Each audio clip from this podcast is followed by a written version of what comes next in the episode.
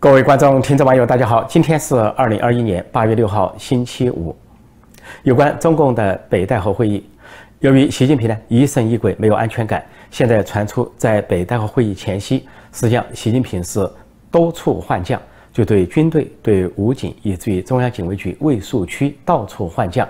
那么最新流出的几个新闻是什么呢？说他有呃对三个将领进行秘密的替换。呃，到现在呢，通过一些媒体、一些网站的报道才知道，一个是新疆有一个人叫朱平江，他是所谓新疆建设兵团武警啊司令员，是驻边的一个重要将领。他突然被调到四川四川军区去当一个司令员，相当于调到内地。那么另外呢，中共有一个军校叫做陆军炮兵防空兵学院，在安徽。那么这个院长叫赵天祥，他突然被调到陕西去当军区司令员，就调离了他的这个军校院长职位。而且更重要的、更敏感的就是卫戍区又换人了。啊，北京卫戍区是御林军，是所谓啊九门提督，有三万多重兵，说保卫首都的安全。那么他有一个副政委叫保泽民，在北大会前突然被调离，调到江西去当江西军区的政委。相对远离京城，发配到江西。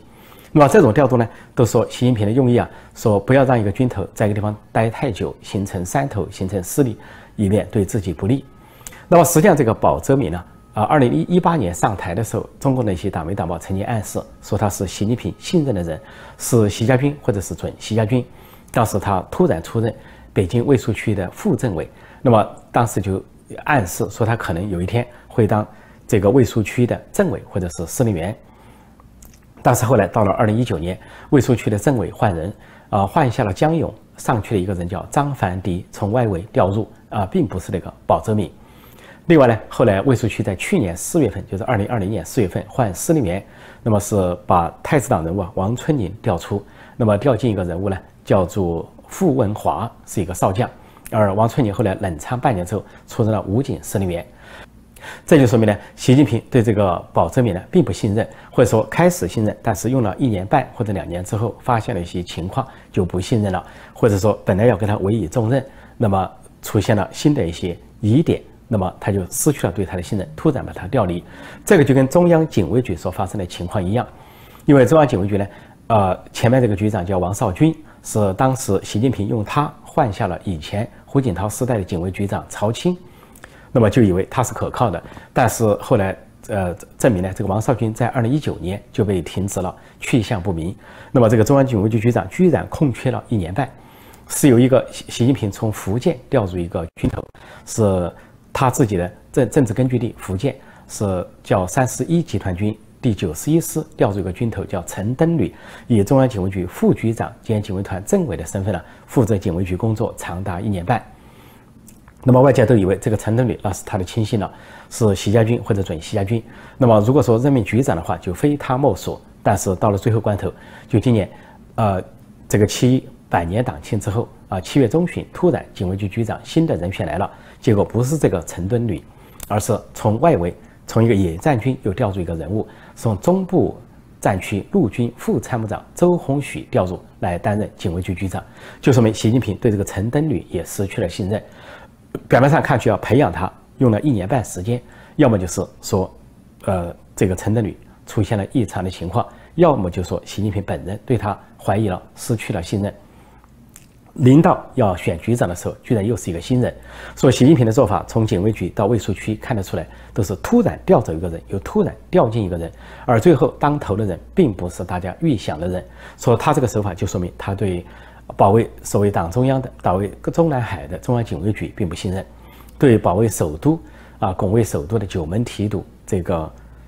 御御御林军啊、卫戍军、卫戍区、卫戍军区啊，并不信任，对军头也不信任，所以这就可以看出为什么在北戴河会前，他用了另外一个军头来恐吓北戴河其他各派或者政治老人，那就是北京武警总队的司令员，叫李维杰。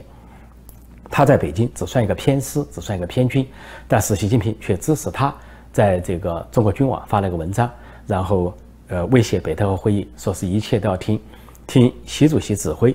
对习主席负责，啊让习主席放心，连听党指挥都不提了，还说是要适应新形势，还是要拉得出、冲得上、打得赢，发出了政变的信号，就说明习近平对啊这个警卫局也好、卫戍区也好、中部战区、北部战区也好，或者说武警部队也好，都不信任，而暂时的信任一个他所认为的偏师偏军，就是北京武警总队。习近平利用自己手中的权力，就是军委主席的权力，不断的调换军头，显示了两件事情：一方面说他的不不安全感，自己没有自信，不安全。认为这些军头要经常调换，否则就会形成势力，形成山头，形成帮派，形成足以呃震撼、摇撼他的势力。另一个啊，他换这些军头都不出声，啊，甚至外界不知情，联系司令员、上将消失了都不知情，到若干十年后才被外界所察觉。这也说明其中发生了不同寻常的情况，就是政变、未遂政变，或者是叛逃。总之呢，在北戴河会议前夕呢。就整个局势，或者说整个北大会的气氛呢，就是这么的诡谲，这么风险，这么的紧张，空气很紧张。那么说到北大会议，现在这个习阵营、习家军或者说亲习媒体、亲习的喉舌，又在继续为习近平和习家军造势。那么这回他们造势一个人物，是习家军的一个代表性人物，是李强，是现任的上海市委书记，是政治局委员，在预测他的仕途，实际上就在散布习近平的意图。说这个上海是一个政治高地，是高地中的高地，说是各省区别是第一高地。说上海当过市委书记或者市长的人物都要进入中央，就举了像江泽民、朱镕基、呃习近平这些例子，当然还有其他的上海帮大举的进入北京，入主中南海。那么就盘点到这个李强，说他以前在浙江当这个是习近平的大秘，因为习近平当时浙江省委书记的时候，李强是他的秘书长，相当于他的大秘，直系的。啊，嫡系嫡系的亲信心腹习家军人物。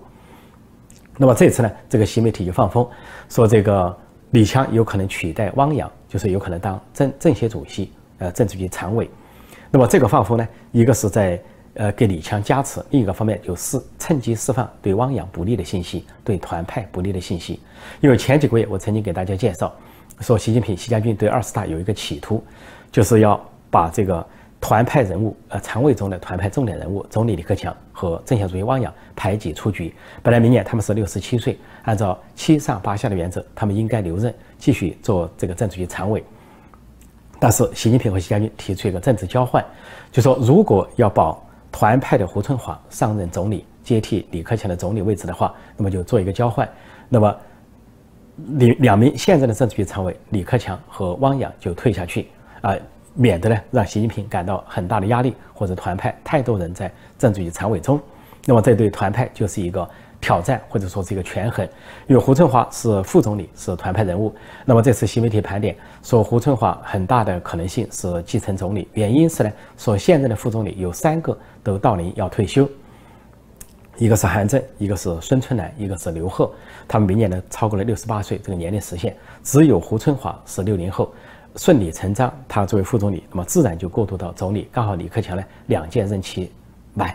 但是根据过去像做过总理的人，如果说是还没有到六十八岁，是六十七岁，七上八下可以转任人大委员长，就像以前的李鹏一样。但是习近平先专门放风说要顾全大局，啊，就让李克强和汪洋走人。所以顾全大局就是成全习近平，成全习家军，让习家军一派独大，让习近平一人独大。总揽朝纲，大权独揽啊！真正成为一个毛泽东第二这么一个朝代、一个时代。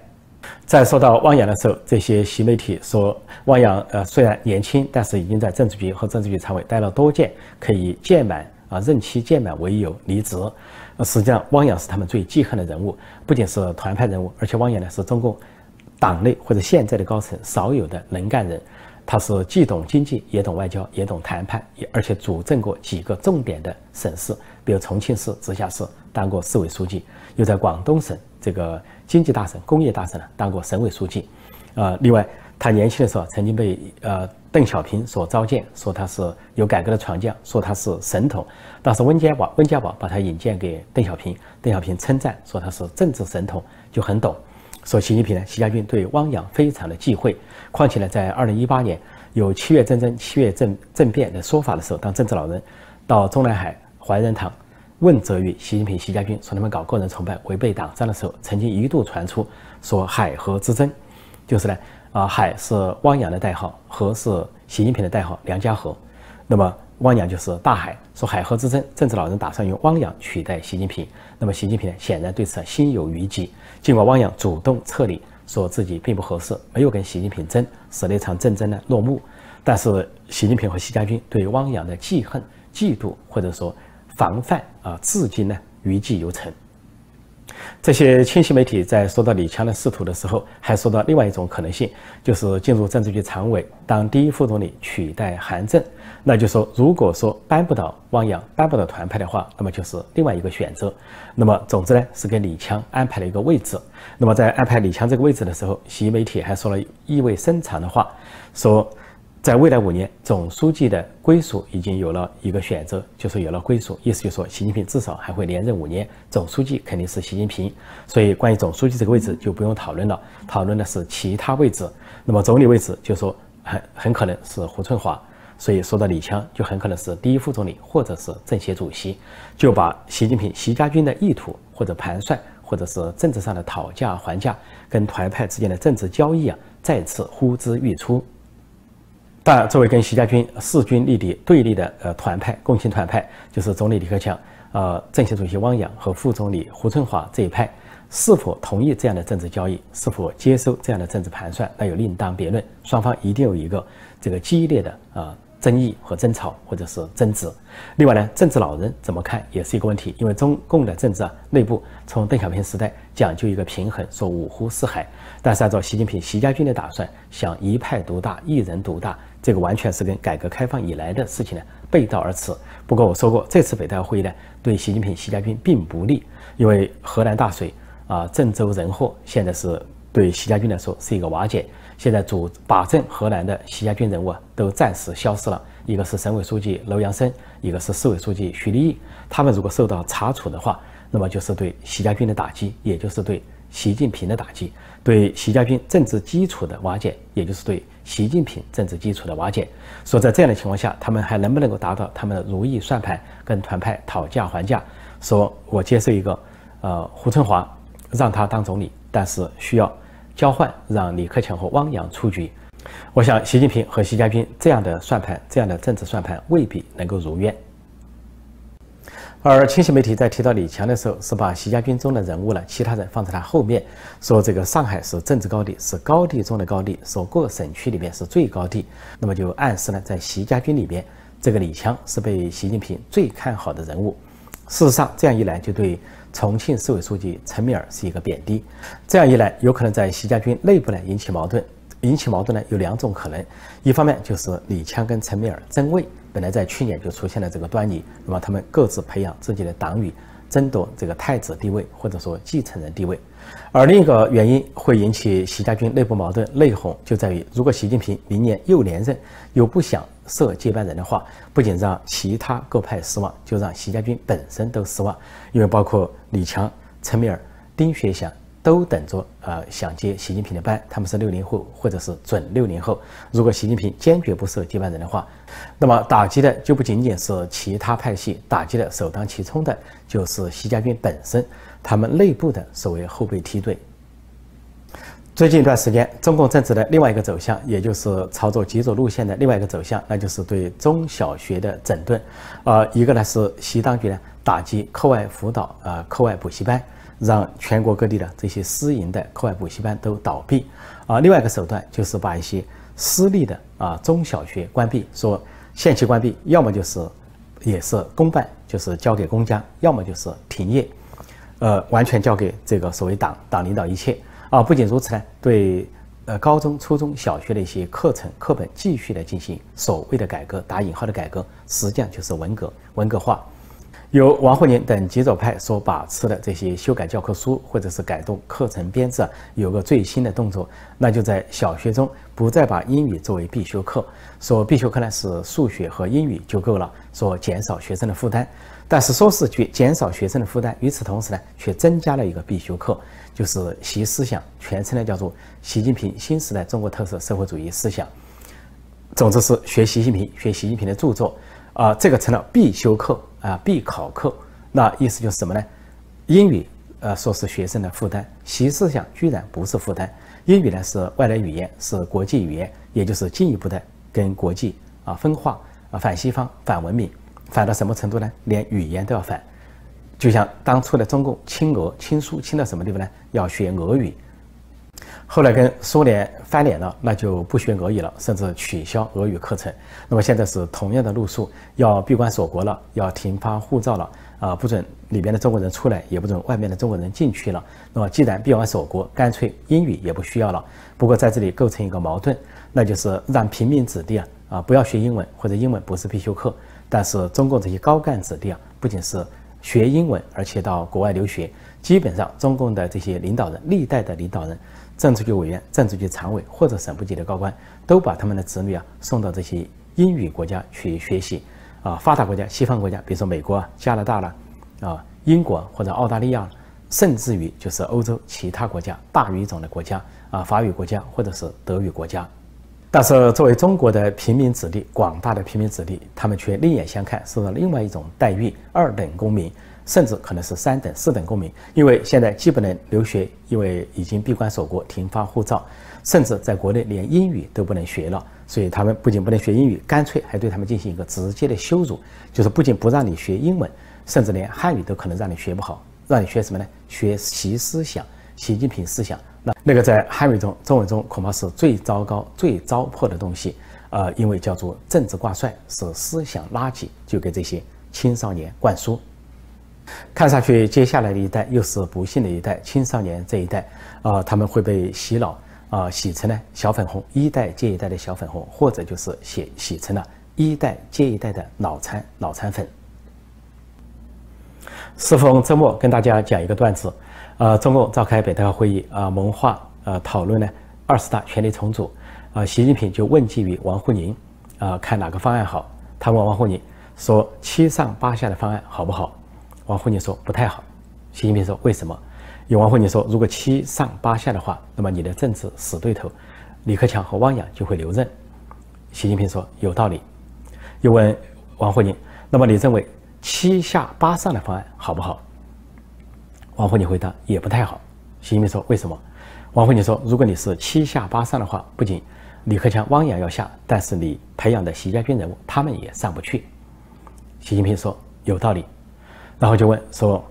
王沪宁同志，你认为什么方案好？”王沪宁就说：“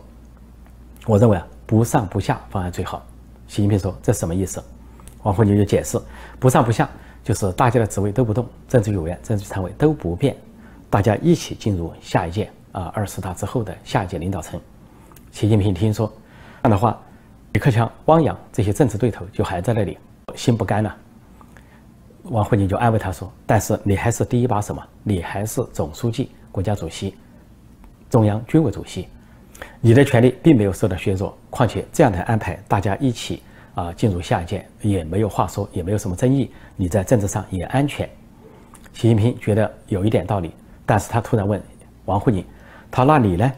王沪宁说：“那当然，我也是不上不下啊，继续进入下一届，继续主管意识形态、政治局常委。”习近平突然，呃嘀咕说：“说王沪宁同志啊，啊，外界有个传言，说什么习近平思想就是王沪宁思想，习近平时代就是王沪宁时代。如果你也不上不下进入下界，那这个传言还存在，对我不利啊。”王沪宁说：“这好办，我们是做宣传工作的嘛，你都知道什么什么重复一千遍就成了真理。那我们把这个话反过来说，他们说习近平思想就是王沪宁思想。”啊，习近平时代就是王沪宁时代，那我们就在头版头条反复倒过来宣传，说王沪宁思想就是习近平思想，王沪宁时代就是习近平时代，这样不就好了吗？习近平一听呢，开始觉得有道理，但细想一下，什么习近平、王沪宁、王沪宁、习近平说，听上去没有多大区别啊。然后习近平突然说：“王沪宁同志，我觉得你有野心，你心中有鬼。你讲的这个方案不上不下，实际上是你跟我平起平坐。什么习近平等于王沪宁，王沪宁等于习近平，倒来倒去都是那么回事儿，以至于外界都分不清我习近平和你王沪宁了。”习近平越想越气，突然高声大喊：“来人啊，把王沪宁给我拿下，就地！”王沪宁突然打断他的话说：“呃，习总书记，你刚才是不是喊错话了？”呃，你是不是想喊说来人啊，把习近平给我拿下就地？习近平说：“哎，多亏你提醒，我又把名字给搞混了。”然后就继续高声大喊：“来人啊，把习近平给我拿下就地！”好，我今天就暂时讲到这里。提醒新来的朋友，记得点击订阅本频道“陈破空纵论天下”，并按下小铃铛，以收到及时的节目通知。谢谢大家收看收听，祝各位周末愉快。